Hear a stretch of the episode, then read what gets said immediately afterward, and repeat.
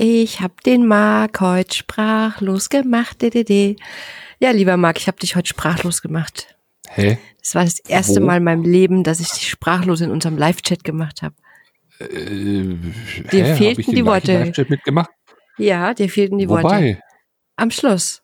Du warst sprachlos. Ach so, ja. Marc ist nie Oh sprachlos.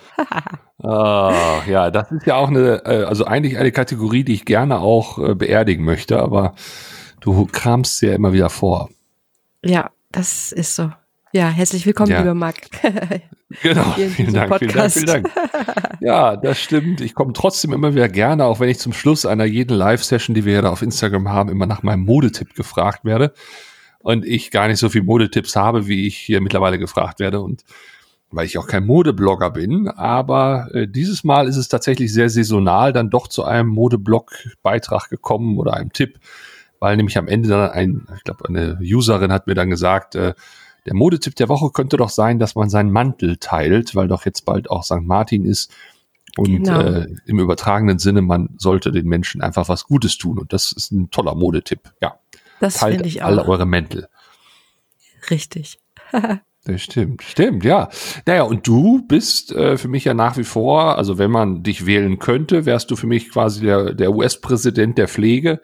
Oh. Ist ja heute auch so ein Thema gewesen. Ne? Wir haben jetzt ja. Ja. seit wenigen Minuten, Stunden, wissen wir, dass Herr Biden jetzt dann doch der nächste US-Präsident wird. Aber du wärst für mich die US-Präsidentin der Pflege, weil ähm, ich ja nach wie vor glaube, dass du auch wesentlich mehr Gehör bräuchtest und auch wesentlich stärker in den Medien auch zur Sprache kommen müsstest.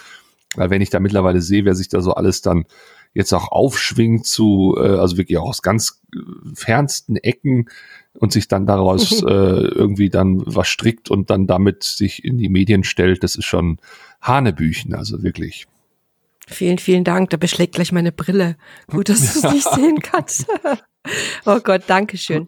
Also Zu Recht, zu Recht. ga- ganz, ganz so weit oben sehe ich mich zwar nicht, aber du hast recht. Ich denke, dass das gerade Medien oder so so für mich ein Thema sind und ja, vielleicht kommt mal die ein oder andere Chance und dann Bam.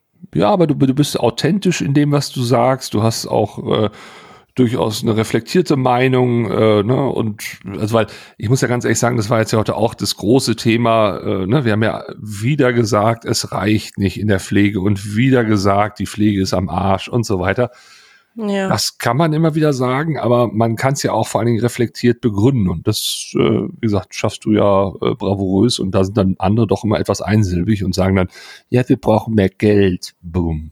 Ja, aber ja, ja, das stimmt. Das damit stimmt. ist es Vielen eben Dank. nicht getan. Ja. Dankeschön. Deshalb. Ja, äh, wie gesagt, im Prinzip hätten wir jetzt diesen Podcast, der ja eigentlich ein Nachklapp zu unserem Live-Chat heute war oder heute Mhm. ist, ähm, hätten wir eigentlich so machen können wie die Kanzlerin neulich. Ne? Die hat ja auch ihren Regierungspodcast einfach von vor letzter Woche dann nochmal wiederholt. Denn Mhm. das, was wir jetzt heute beschrieben haben in dem Live-Chat, haben wir eigentlich schon x-tausendmal gesagt. Ich kann es Das auch haben gesagt wir nicht mehr hören. x-tausendmal gesagt, ja genau. Geschrieben haben wir es x-tausendmal, wir haben es x-tausendmal besprochen. Ja, es Ja. ist äh, so eine never-ending Story irgendwie und man hofft immer, dass man irgendwie diesen Chat aufmacht und dass man irgendwie ein neues Kapitel aufschlägt und man liest doch immer wieder die gleichen Seiten nochmal. Ja, und es ist vor allen Dingen äh, jetzt an einer Zeit, also jetzt so im November, äh, wo jetzt auch die zweite Welle uns doch gepackt hat, äh, da wird's auch, also da wird Jammern auch nicht mehr wirklich helfen. Da müssen wir jetzt durch und wir werden auch nicht mehr mehr Pflegekräfte kriegen. Es wird sogar eher so sein, glaube ich, dass nach der ganzen Nummer ganz, ganz viele kündigen werden. Ich habe jetzt neulich ein Interview gelesen. In diese Nummer. In Ja, dieser und Nummer, in dieser er. Nummer, Ja, klar ja. auch, ne? Das Ja. definitiv. Da hattest du ja auch gesagt, es gibt in deinem Bekanntenkreis äh, Leute, die jetzt auch sich erstmal in den Burnout verabschieden, ne? Genau, ich habe vier oder fünf, müsste ich jetzt genau nachdenken.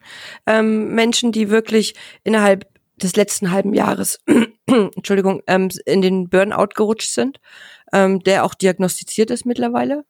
Und ich Mhm. weiß aber auch von einigen anderen, die sagen, die können das System mit allem, was da aktuell auch dranhängt, nicht mehr mittragen, auch nicht dem Patienten zuliebe oder was auch immer, weil man sich natürlich auch selber schützen muss und ähm, man sagt immer, es kommen ja auch welche nach, die in der Krise die Pflege für sich entdecken, aber das ist nicht eins zu eins. Also das tauscht sich nicht aus und die Berufserfahrung fehlt ja auch und so. Das ist schwierig. Ja, erstmal das und, und es ist halt extrem schwierig, jetzt überhaupt noch eine gewisse Motivation zu erreichen bei den Leuten. Ich habe jetzt, wie gesagt, ein Interview gelesen mit dem Pflegedirektor der Uniklinik Münster, der hatte dann auch gesagt, die Stimmung sei noch nie so schlecht wie jetzt im Haus, was so Pflege angeht. Und gleichzeitig hat er dann auch in dem Interview erzählt, dass er sich schon auch vorstellen kann, dass eine Pflegekraft, die jetzt, also eine Intensivpflegekraft, die jetzt eine Betreuung von eins zu zwei hat, also eine Pflegekraft, zwei äh, Intensivpatienten, die könne auch bis zu sechs Intensivpatienten betreuen, wenn doch im, im Backoffice quasi, also in den, in den Zureichungen und Anreichungen dann auch genug Menschen wären, die da viele Arbeiten abnehmen. Ähm, also ich denke mal, das vor allen Dingen das Dokumentieren meint er da. Äh, das finde ich, äh, also mutig. Also was denkt er, so sich da? Das ist mutig. Was denkt er sich da? Weil da könnte ich schon wieder, da beschlägt gleich wieder meine Brille, ähm, weil ich, also du musst dir ja mal überlegen, eine Intensivpflegekraft, die an einem Bett steht, das du kannst ja nicht acht Stunden oder auch zwölf, wie wir es teilweise aktuell haben, immer die gleichen Tätigkeiten machen. Und das macht ja auch was mit dir und mit dem Kopf einfach, ne? Also du bist ja leer irgendwann. Und wenn du ähm, nebenbei noch andere Tätigkeiten hast, die ja dann zugereicht werden sollen, dann machst du ja nur immer stupide eine Sache, nämlich die, die die anderen nicht können. Das ist Beatmungsparameter überprüfen, das sind Medikamente vielleicht auch aufziehen und verabreichen, was andere nicht können und sonst machst du nichts. Alles andere, Lagern, Grundpflege, Kommunikation und so weiter und so fort, wird ja dann von anderen übernommen. So habe ich es verstanden. Hm. Und das kann doch nicht, das, das geht nicht. Das sind die Pflegekräfte, die jetzt noch da sind auf den Intensivstationen, dauert das nicht lang, dann verabschieden die sich auch, weil das, das funktioniert nicht. Das hm. funktioniert nicht. Ja, das Schlimme ist ja halt auch äh, im Verhältnis zu anderen Krisen, wo man irgendwie einen konkreten Zeitpunkt festlegen kann und auch sagen kann, es wird dann und dann wieder besser. Das ist ja leider jetzt, also zumindest für den Winter erstmal nicht ganz so klar zu benennen. Ne? Wann ist denn dieser nee. Punkt, äh, wo es mal wieder ein bisschen aufhält. Gut, zum Frühjahr hin könnte man vermuten oder hoffen. Mhm. War jetzt ja in diesem Jahr auch so. Aber ähm, in der Tat, also da habe ich auch äh, schon gehört, dieses Interview von dem Pflegedirektor, das kam auch nicht so gut an im Haus wohl da. Äh, da waren wohl auch ziemlich viele Pflegekräfte schockiert, dass man sowas sagt. Ähm, ja, und, und aber, aber er sagt halt auch in dem Interview, dass er auch glaubt, dass nach der ganzen Krise ganz, ganz viele Pflegekräfte äh, dieser, diesem Berufsbild dann auch den Rücken kehren und dann sagen, das war's. Aber wundert dich das? Also wundert, also nicht dich persönlich, sondern wundert dich das auch da draußen, dich, äh, du, der, der das hört oder die das hört, hm. ähm, wir reden seit, ich weiß nicht, wie lange bin ich auf Instagram, drei Jahre, seitdem rede ich von Pflegenotstand. Seitdem du auf Instagram bist, seitdem predigst du, hey Leute, wir müssen was verändern, wir brauchen mehr Personal.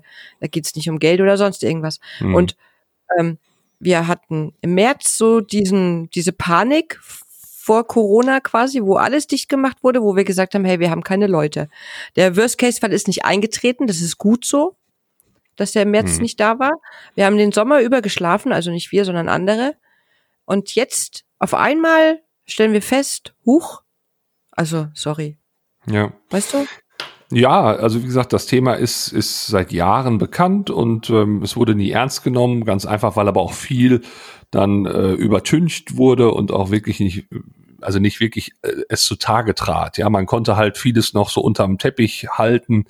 Ähm, und äh, ich meine, wenn jetzt dann bald, ich, ich hoffe nicht, dass der Moment kommt, aber wenn dann wirklich bald entschieden werden muss, äh, der eine Patient oder der andere, ja, weil es nicht mhm. mehr genug Kapazitäten gibt, dann sind das natürlich Entscheidungen, die äh, wirklich dann einen Toten mindestens äh, ne, dann zur Folge haben. Aber ich möchte nicht wissen, wie viele in den letzten Jahren, wie viele Todesfälle auch aufgrund von ja eben zum Beispiel solchen Mangelsituationen dann auch entstanden sind. Genau. Genau, ja. weil die Notaufnahmen nicht angefahren werden können, weil der Schlaganfall, genau. ähm, beim Schlaganfall ist ja so, du hast genau vier Stunden ab Beginn des Schlaganfalls quasi. Und wenn du, bis der Notarzt kommt, bis du es erstmal festgestellt hast, bis der Notarzt kommt, ne, vergeht wertvolle Zeit. Und wenn du dann noch drei, vier, fünf Kliniken anfahren musst, dann ist rum. Dann genau, ist die Zeit genau. vorbei. Dann ist es einfach so. Dann kannst du das nicht mehr. Und wenn die Stroke zu ist in der einen Klinik und in der anderen. Und das ist ja genau das Dilemma, wo wir uns befinden. Und ich glaube, ähm, diese, diese Entscheidung, wer darf dieses Intensivbett haben und wer nicht oder wen schmeiße ich sogar raus, weil der quasi das Leben nicht mehr verdient hat. Also so wird's ja dann wahrscheinlich ähm, hm. sein.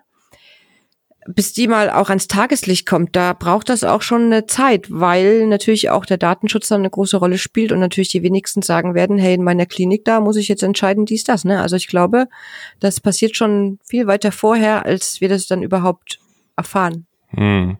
Ja, weil es ja natürlich auch, äh, ich weiß gar nicht, wie so ein Monitoring aussehen könnte, ja, mhm. also wie man dann tatsächlich äh, sagen kann, ja, wir haben äh, ihren Mann jetzt abnabeln äh, müssen von der ECMO oder so, weil wir jetzt das für einen mhm. Jüngeren brauchen. Würde man ja, ja so, glaube ich, auch gar nicht sagen.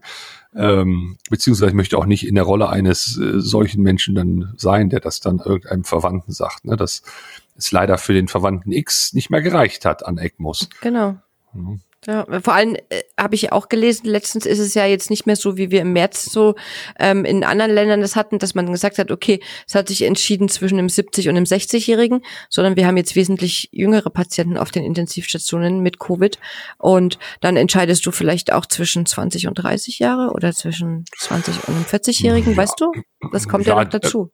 Also es Aber es ist egal, wie alt du bist. Eben, erstmal das, aber es sind tatsächlich jetzt eher Ältere auf der Intensivstation, was so äh, Corona angeht oder Covid, aber es ist ja unabhängig davon, wenn die ECMO für einen Covid-Patienten belegt ist, dann kannst du als jüngerer oder ganz junger Mensch auch durch einen schweren Autounfall oder was Natürlich. weiß ich was auf eine Intensivstation kommen und dann liest da eben kein Bett für dich, weil da eben gerade äh, 26 Covid-Patienten liegen. Ja, und das habe ich ja, ja, in mehreren Postings auch immer wieder auf Instagram gesagt. Auch deshalb muss es jedem Gesunden, der wirklich in der Blüte seines Lebens steht, ein Interesse sein, dass er jetzt gerade in der Winterzeit und generell in der ganzen Pandemiezeit möglichst nicht unsere, unsere Krankenhäuser belastet. Und das kann er eben tun, indem er sich entsprechend äh, rücksichtsvoll verhält.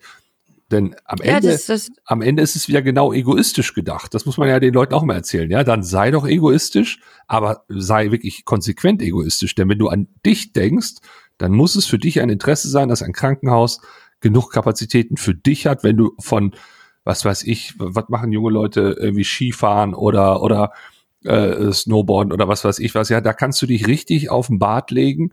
Dann brauchst du ein funktionierendes Krankenhaus. Und wenn du das nicht mehr hast, dann hast du Pech. So ist es. Ich hatte das Beispiel heute sogar in einem Post mit der Blinddarmentzündung, ne? Blinddarmdurchbruch, ja, äh, Bauchfellentzündung ja. und so weiter.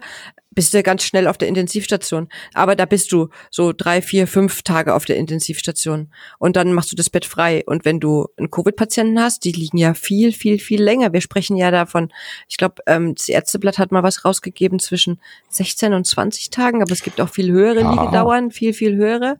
Ja, es gibt ähm, aber auch kürzere. Also das Schöne ist ja, genau. genau, das Schöne ist ja, dass man mittlerweile auch so ein bisschen abgestuft das Ganze machen kann. Also ich sag mal, im, im März war es so, da hat man natürlich alle sofort relativ schnell extremst behandelt, ja, im Sinne von, oh mhm. oh Gott, wir wissen ja gar nicht, wie wir damit umgehen sollen. Und dann war auch entsprechend die, äh, ja, die Liegezeit länger, wenn man zum Beispiel dieses Remdesivir, dieses, dieses genau. Medikament, genau noch nicht so im Einsatz hatte. Aber jetzt weiß man ja zum Beispiel, dass das, wenn man es in einem gewissen Zeitfenster der, der Erkrankung gibt, durchaus dafür sorgen kann, dass die, dass die Viruslast im Körper insgesamt sinkt. Aber es muss ein gewisses Zeitfenster erwischt werden. Ja. ja das nutzt danach nichts, das nutzt davor nichts. Und ähm, wenn man das aber hat, dieses Zeitfenster, und das dann gibt, dann kann man sogar so Pi mal Daumen nach acht Tagen da schon wieder runter. Aber es sind immer noch acht Tage. Ne? Es sind immer noch acht Tage halt und manche bleiben auch einfach länger. Und ja, das Bett ist dann voll, das Bett ist belegt. Und dann kannst du mit deinem Blinddarmdurchbruch oder mit dem Skiunfall, kannst du an der Tür klopfen, wie du willst, du kriegst das Bett einfach nicht, weil das ist belegt. Genau. Und so äh, wenn man mal sieht, ähm, die Uni Tübingen hatte jetzt, äh, das finde ich sehr, sehr gut gewesen, äh, das, das hieß irgendwie Sektio Chirurgica oder sowas. Das ist irgendwie so eine interne Fortbildungsveranstaltung für äh, deren Studenten, aber ich hatte da auch Zugang und ähm, die haben das wirklich perfekt nachgespielt, also mit einem Schauspielpatienten, aber sonst waren es ah, Ärzte. Ah, das habe ich gesehen, ja. Äh, ja. Wie, das war mega spannend, wirklich, wie eine Covid-Behandlung genau dann funktioniert auf der Intensivstation, ja. Und äh, ich habe die auch angeschrieben und habe gesagt, ihr müsst das Video ins Netz stellen. Ja, ich hoffe, das machen sie ja. jetzt auch bald, weil äh, das ist so eindrucksvoll gewesen. Ja, da sieht man vor allen Dingen auch, was für ein Wahnsinnsaufwand betrieben wird um so eine einzelne Person zu behandeln. Ja, da wird dann zum genau. Beispiel gezeigt, wie die, wie die in, in Bauchlage gelegt wird, weil man ja erkannt mhm. hat, dass unter der Beatmung die Bauchlage für diesen Fall dann doch irgendwie optimaler ist.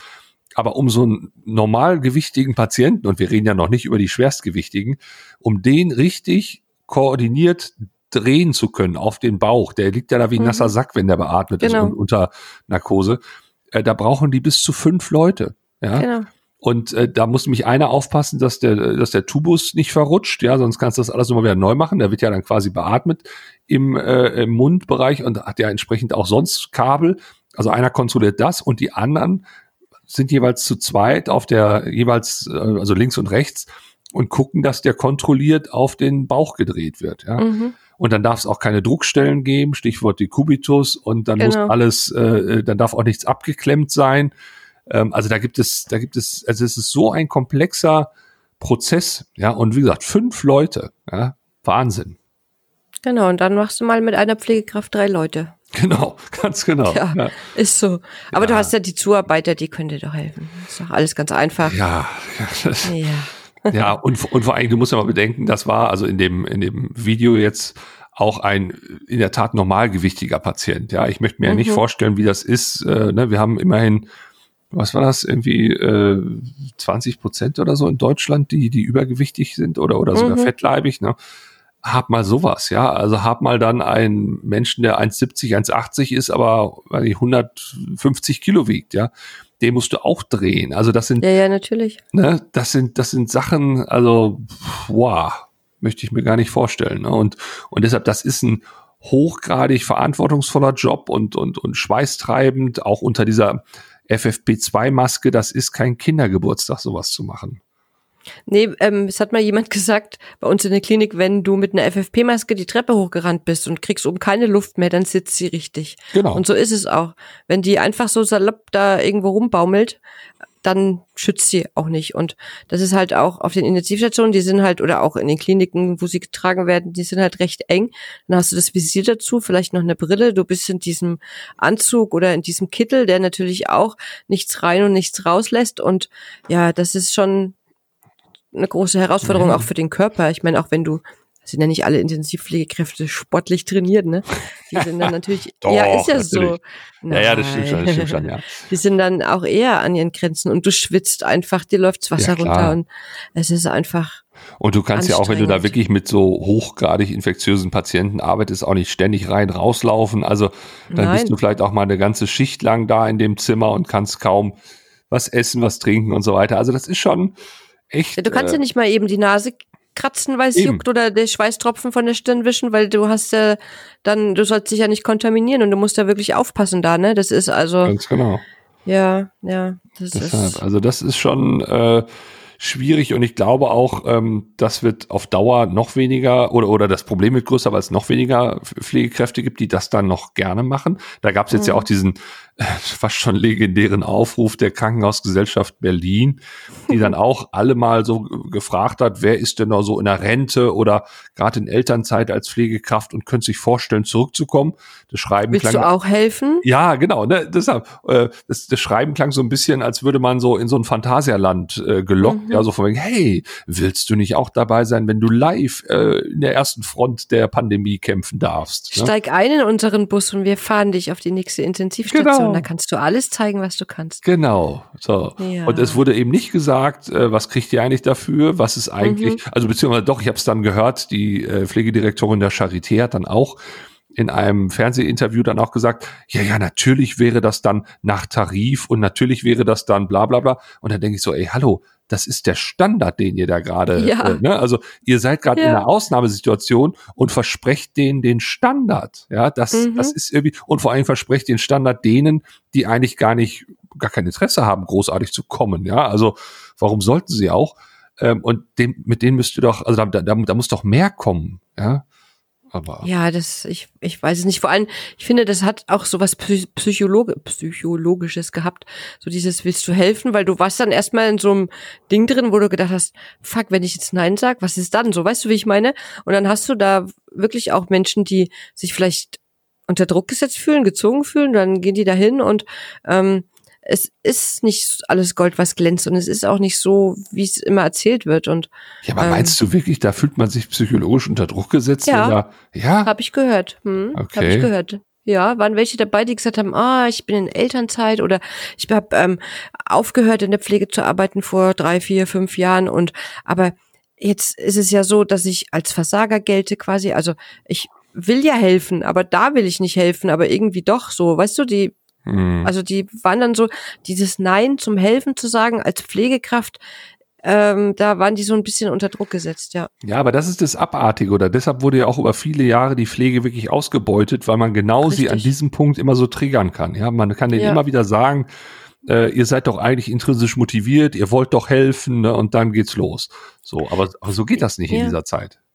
Nee, aber frag doch mal einen jungen Menschen, warum gehst du in die Pflege? Ich möchte anderen helfen. Das ist wirklich der erste Satz, der kommt so oft. Das sind 90 Prozent der Menschen, die sagen, ich möchte anderen helfen. Und Pflege ist viel mehr als nur helfen. Aber ja, das ist ein anderes Thema. Da könnte man auch mal einen extra Podcast dazu machen. Ja, das auf jeden Fall.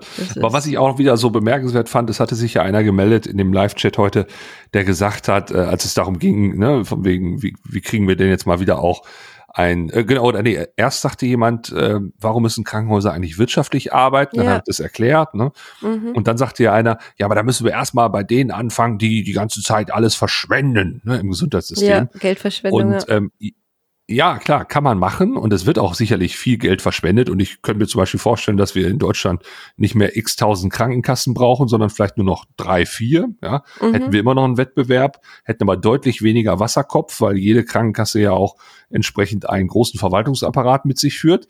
Ja. Ähm, also, also da könnte man locker einsparen, ja.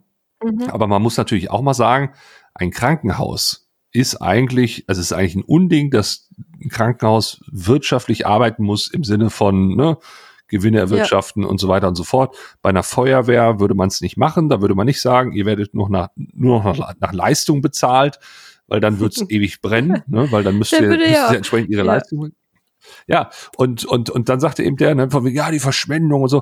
Und dann denke ich auch so, ey, wir verschwenden so viel. Ja, also da könnten wir den Bund der Steuerzahler fragen und dem wär, würden, glaube ich, genug Beispiele erstmal einfallen, wo richtig Geld versenkt ja. wird. Ich sag nur mal, äh, hier Pkw-Maut, ich sage nur mal irgendwelche Brücken, die, die gebaut werden, obwohl es keine Straße darunter gibt mhm. oder was weiß ich, ja, da gibt's ja die irrwitzigsten Dinge. Ähm, und gerade. Ja, mit dem Flughafen das beste Beispiel. Äh, äh, auch, ganz genau. Ja. Ähm, und, und deshalb finde ich, wenn wir über Verschwendung reden, ähm, ist es einerseits typisch menschlich, dass wir etwas verschwenden. Ja, das fängt ja schon damit an, das habe ich ja dann auch als Beispiel gesagt, dass wir schon äh, in der Zeugung verschwenden. Ja, wir mhm. schicken Millionen äh, Samen, äh, äh, äh, so Spermien los und äh, am Ende kriegt doch nur eins dann quasi den Topf, ja, und, und, und das ja. Ziel. Ähm, und äh, das ist ja auch eine Riesenverschwendung der Natur, aber macht ja durchaus auch Sinn. Und mhm. so gibt es viele andere Dinge, wenn man auf die Natur schaut, wo verschwendet wird. Und ich glaube äh, nach wie vor, dass Verschwendung auch ein, ein, ein wichtiger Teil unserer Kultur ist. Ähm, und dieser, dieser ständige Effizienzgedanke, wenn, ja, wenn, wenn das so automatisch bei jemandem aufpoppt, dann sollte sich dieser jemand wirklich mal fragen, inwieweit er eigentlich schon von diesem neoliberalen äh, Gedanken durchzogen ist, ja, weil das ist äh, spätestens im Bereich Gesundheitswesen sollte man sich überlegen, ob wir uns da nicht in Anführungszeichen als Gesellschaft Verschwendung mal leisten, weil du kriegst es halt nicht 100% effizient und nee. wenn du ständig, wenn du ständig das eine rauspickst, wo es nicht effizient läuft, ja, selbst wenn du alles andere effizient hättest, äh, dann kann das keine Argumentation dafür sein, dass man es nicht doch wieder in eine, in eine Daseinsvorsorge überführt, die eben nicht privatwirtschaftlich organisiert ist, ja. sondern ne, eben sehe ich auch so allgemein. Nee, muss auch passieren. Also muss eigentlich passieren. Es zeigt doch, die letzten Jahre zeigen doch, dass es so nicht funktionieren kann. Und ich habe es im Live-Chat heute auch gesagt, wir dürfen auch nicht immer die Kliniken oder die PDLs oder auch die Geschäftsführer an den Pranger stellen, sondern dass ähm, man sagt ja immer, der Fisch fängt am Kopf das Stinken an. Ähm, so ist es ja. da auch. Also ähm, es sind nicht die Kliniken und es ist nicht die PDL und es ist auch nicht die Stationsleitung, die euch das Leben da schwer machen möchte, sondern es sind einfach Vorgaben, die eine Klinik erfüllen muss. Es sind Zahlen, die eine Klinik bringen muss. Wenn ich ähm, auf dem Papier sehe, was die und die OP bringt und lese die Zahl 7000 für drei Tage, dann denke ich mir so, boah, 7000 Euro. Aber überleg mal, wie lange du einzahlen musst in die Kasse, bis du 7000 Euro quasi für dich erwirtschaftet hast quasi. Genau. Und was an diesen 7000 Euro dranhängt. Das Ja. muss man ja auch sehen. Ist ja nicht nur die OP, dass du jetzt eine neue Hüfte bekommen hast oder was auch immer. Da sind ja von der Dame an der Pforte in einer Klinik überhaupt erstmal die Einbestellung, die, der Terminmacher, die Dame an der Pforte, die dich auf Station schickt und so weiter und so fort. Da hängt ja so viel dran und da Ja, ja, kann das eigentlich gar nicht gehen, dass man ohne Verluste, also ohne personelle Verluste zum Beispiel, Hm. da noch gut, gut das Schiff am Faden hält, ne? Ja, erstmal das. Und ich hatte ja dann auch in dem Live-Chat heute äh, erwähnt, dass es ja auch sowas wie Vorhaltekosten gibt. Also Ja. zum Beispiel, wenn du jetzt eine Notaufnahme nimmst, im günstigsten Fall ist sie ja nicht in Betrieb, weil dann es eben keinen Notfall gibt. Aber sie muss ja trotzdem da sein und sie muss ja auch trotzdem personell besetzt sein. Also das sind ja laufende Kosten, obwohl du keine wirklichen dann Notfälle betreust und dadurch das Ja. Geld kriegst, ja. Aber das wird zum Beispiel im Gesundheitssystem überhaupt nicht abgebildet aktuell. Also das, was du an Geld kriegst für eine Knie-OP oder sonst was, ja, das ist ja ein Pauschalbetrag und der wird halt auch Ja. nur für deine Knie-OP bezahlt. Nicht dafür, dass du als Krankenhaus parallel auch ein, eine Notaufnahme bereithältst, ja. Mhm. Und ähm, deshalb muss natürlich ein Krankenhaus gucken, wie kriege ich denn Geld für meine Notaufnahme, wenn sie gerade nicht in Betrieb ist oder, oder nicht gebraucht wird. Ja, dann muss ich es eben von woanders abzwacken. Und das ist ja der Irrsinn, dass das auch die Leute nicht verstehen. Das, und, und das ärgert mich auch so, dass die Leute immer, hatten wir heute als schönes Beispiel auch, dass die immer glauben, so ein Krankenhaus ist im Prinzip wie so eine Blackbox, wie so, wie so ein Computer, ja. Ich muss mich da Ja, jetzt nicht mit ja. auskennen. Ich muss nur wissen, ich gehe da irgendwie rein, werde behandelt, komme wieder raus, bin gesund, im günstigsten Mhm. Fall. Ne? Und äh, das, das würde ich mir wünschen, dass die Leute mal verstehen. Und deshalb machen wir das ja auch hier immer und auf unseren anderen Kanälen, dass wir wirklich den Leuten mal aufzeigen, wie komplex und, und gleichzeitig unterfinanziert auch so ein Gesundheitssystem ist. Ja, dass man, ja, dass sie sich mal damit auseinandersetzen, das ist so, weil man, also das sind wieder diese Schlagzeilen, die aufgeschnappt werden, das ist dann die Nachbarin erzählt, ja, und da war es so und so, und dann wird es gleich weiter verbreitet, aber dass sich wirklich jemand damit auseinandersetzt, wie du sagst, es ist wie so ein Computer. Manche sagen, nee, den fasse ich nicht an, da kenne ich mich nicht aus. Ähm, die wissen, was ein Computer ist, die wissen, wie man ein- und ausschaltet und vielleicht ein Dokument schreibt, aber alles andere wollen sie einfach nicht wissen. Aber einen Computer brauche ich nicht zum Überleben. Das Gesundheitssystem Das schon, es. wenn es hart auf hart kommt. Das ist es. Und dafür ist unsere, sag ich mal, Bildung im Bereich Gesundheit doch arg unterbelichtet, weil ähm, ich möchte jetzt nicht, äh, dass jeder weiß, wie er einen, wie er am besten einen Vorhofflimmern behandelt oder sowas. Das nicht, ja. Aber ich meine, es ist ja am Ende des Tages auch irgendwie unser Geld, was in dieses System fließt. Ja, Und da wäre ja schon mal schön zu wissen, äh, warum gibt's da eigentlich so Unwuchten im System? Ja, warum, warum, also wie kann es zum Beispiel sein, dass ein, ein privater Klinikträger dann zum Beispiel Geld äh, entnimmt, diesem, diesem Geldkreislauf und es privat an seine Aktionäre ausgibt. Ja? Hm. Normalerweise würde man ja sich wünschen, dass es in einem System so läuft, dass wenn ich da Geld reinwerfe in mein Gesundheitssystem, damit ich gesund werde, sollte es doch nach Möglichkeit auch im öffentlichen äh, Geldkreislauf bleiben. Ja, weil Ja. dann kann es wieder refinanziert werden in entsprechende Dinge wieder fürs Gesundheitssystem und so weiter. Ne? Aber das ist ja mit der Einführung der privaten Klinikbetreiber seinerzeit völlig ad absurdum geführt worden, weil die Mhm. einfach wie so ein, wie so ein Ablauf, ne, das Geld aus dem öffentlichen Kreislauf nehmen und dann in private Kanäle versickern lassen. Und das, das, Ja, es- es- aber es ist mit den alten Pflegeeinrichtungen genauso. Die Ja, haben natürlich. so ein, ein geringes und kleines Budget, was sie überhaupt auch dem Bewohner zur Verfügung stellen können, was zum Beispiel auch Lebensmittel oder ähm, Mahlzeiten, sagen wir es mal so, ähm, betrifft. Das weiß ich von einem Bekannten, der erzählt mir da immer ein paar Zahlen und dann denke ich mir, wie kann der so wirtschaften? Aber es funktioniert, aber es funktioniert am Limit. Also es ist wirklich klar. alles ganz knapp am Limit kalkuliert und da Ja. darf nichts dazwischen funken, wie ja. sonst irgendwas. Es ist Ja, aber, so. aber auch da hat's mich immer gewundert, dass plötzlich dann irgendwelche Hedgefonds oder Heuschrecken kamen Ja, ja. und, und die großen, die großen Ketten von, von ähm, Altenheim aufgekauft haben. Ne? Wo ich mir Ja. gedacht habe, wieso interessiert ihr euch dafür? Ja, was ist genau jetzt der äh, das Plus, was ihr da erwartet, ja, weil ihr seid ja doch sehr geldgetrieben und wollt natürlich am liebsten auch innerhalb von zwei Jahren die Verdopplung eures Einsatzes raushaben, ja, aber und klar, äh, irgendwo kann man die Zitrone vielleicht da am besten noch ausdrücken und äh, Mhm. wenn dann so ein dementer Patient da senil im Bett liegt, dann braucht er vielleicht nichts mehr oder nicht mehr viel. Er braucht natürlich mehr, aber ne, vielleicht denkt man dann, ach komm, Ja. dann, dann können wir auch, äh, was weiß ich, 4000 Euro im Monat so abkassieren und müssen Mhm. uns da nicht mehr großartig mit beschäftigen. Ja. Also ich, ich Ja. kann es mir nur so erklären, aber ich finde es echt abartig, dass sowas geht. ne? Ja, es ist gruselig, es ist wirklich gruselig. Ähm, was ich aber heute auch ähm, gut fand, weil wir jetzt von gruseligen Sachen gesprochen haben, ist, dass jemand, der nicht aus der Pflege mhm. kam, einfach gefragt hat, wie er denn unterstützend mitwirken kann, dass die Pflege wieder, ähm, also dass es der Pflege wieder besser geht. Und das fand das stimmt, ich eigentlich ja. von jemandem, der nicht aus der Pflege ist, fand ich das sehr beachtlich, also ja. wirklich. Und du hast ja da die Nonplusultra-Lösung genannt, die ich auch sehr befürworte. Ja, also man muss sich einfach mal fragen, wer hat uns in diese Situation reingebracht? Und in einer Demokratie können wir wählen. Das ist ja das Schöne. Richtig. Und ja. wir, wir dürfen einfach nur nicht vergessen, ja, und das befürchte ich ja immer wieder, so wie wir den Sommer über die Pflege vergessen haben und jetzt im Winter das uns auf die Füße fällt, dürfen wir jetzt im nächsten Sommer, beziehungsweise dann auch Herbst, wenn dann zum Beispiel wieder Bundestagswahlen sind, äh, nicht vergessen, wie das so jetzt im letzten Winter alles lief, wer das so wie gemanagt hat. Und dann kann man ja einfach mal nach seiner, ja, nach Alternativen Ausschau halten, was es da sonst noch so im Markt gibt. Also ich rede jetzt nicht von rechtsradikalen Parteien, by the way, Nein. aber ich rede von Parteien, die vielleicht das Thema noch mal ganz anders angehen würden. Und ähm, denn, äh, ne, also reden wir doch nicht immer so so so so völlig äh, in so einem in so einem Dusel dann so, ja Gott, aber die anderen sind ja auch nicht besser. Also dann gibt doch wenigstens den anderen erstmal die Chance. Die ja? Chance genau Fangt zu zeigen, genau. Eben. Ja, und, und dann, auch und den anderen da draußen ich, zu äh, zeigen, dass man was verändert mit einer Stimme, dass man Veränderungen ja. herbeischaffen kann, weil wenn jeder so denkt, es ändert sich sowieso nichts, dann drehen wir uns im Kreis. Aber wenn viele so denken und sagen, yeah, ich pack das jetzt an, dann verändert sich auch was. Ja, ja, ich habe teilweise den Eindruck, dass das auch so ein bisschen so ein Stockholm-Syndrom ist, ja.